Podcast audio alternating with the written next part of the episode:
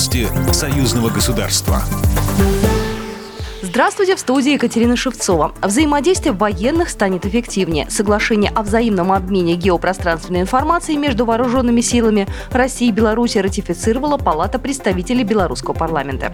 Документ представил министр обороны Республики Беларусь Виктор Хренин. По его мнению, договор позволит унифицировать технологии и нормативно-техническую документацию топографических служб. Соглашение позволит повысить эффективность топогеодезического и навигационного обеспечения региональной группировки войск Беларуси и России при проведении проведении совместных учений. Стороны будут сотрудничать в различных формах, в том числе создавать банки данных геопространственной информации и обучать специалистов по работе с ней.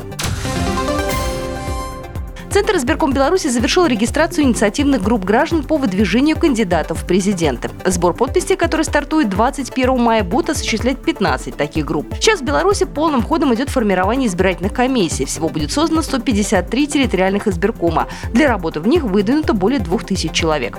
Напомним, выборы президента Беларуси назначены на 9 августа. Выдвижение кандидатов пройдет с 20 июня по 4 июля. Итоги выборов Центр избирком Беларуси должен подвести не позднее 19 августа. Страны-участницы ЕАЭС инициируют начало работы по внесению изменений и дополнений в действующий таможенный кодекс Евразийского экономического союза.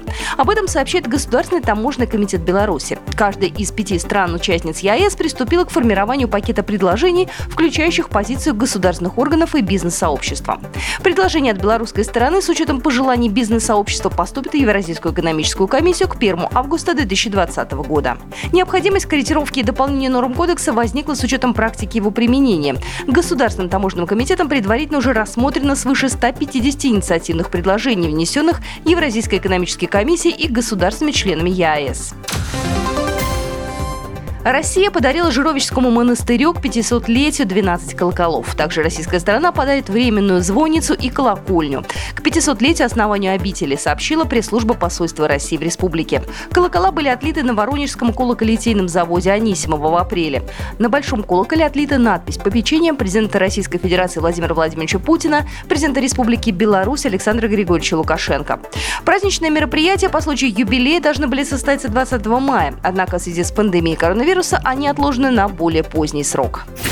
Программа произведена по заказу телерадиовещательной организации Союзного государства. По вопросу размещения рекламы на телеканале «Белрос» звоните по телефону в России 495 637 65 22. В Беларуси плюс 375 44 759 37 76. Новости Союзного государства.